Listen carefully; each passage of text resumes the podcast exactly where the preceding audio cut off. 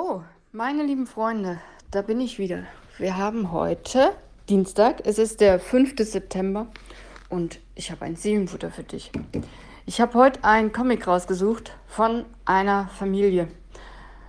Mutter, Vater, ein Junge oder ein Mädchen und die haben sich fotografiert.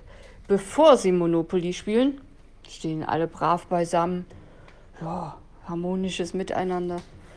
Und nachdem sie Monopoly gespielt haben, Mutter total verärgert, das Mädchen weint, hockt da, heult, der Vater versucht äh, ja, zu schlichten und der Sohn, für den ist es scheinbar gut gelaufen, der hat die ganze Kohle in der Hand und in den Taschen und hat scheinbar so richtig abkassiert.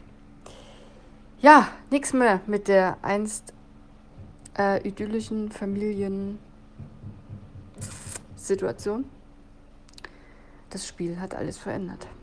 Und ich habe Folgendes dazu geschrieben. Ach ja, wer kennt's nicht? Spätestens, wenn beim Spieleabend einer sagt, also ich kenne die Spielregeln anders, dann ist Ärger vorprogrammiert.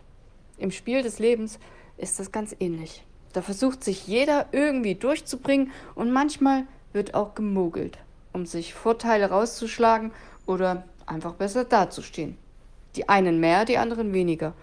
Und die Schere zwischen arm und reich, die geht auch immer weiter auseinander.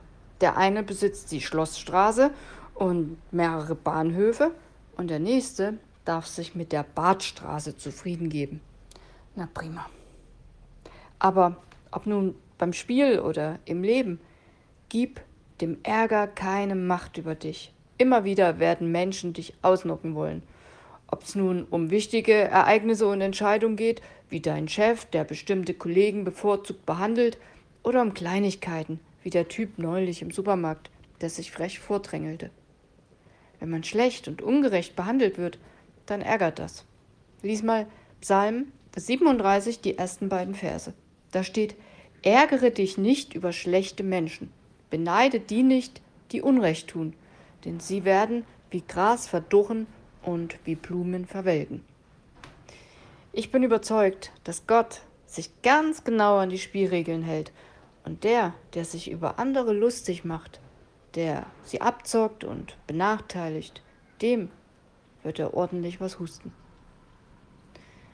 Dauert manchmal eine Weile, aber ich glaube, dass es Gerechtigkeit gibt.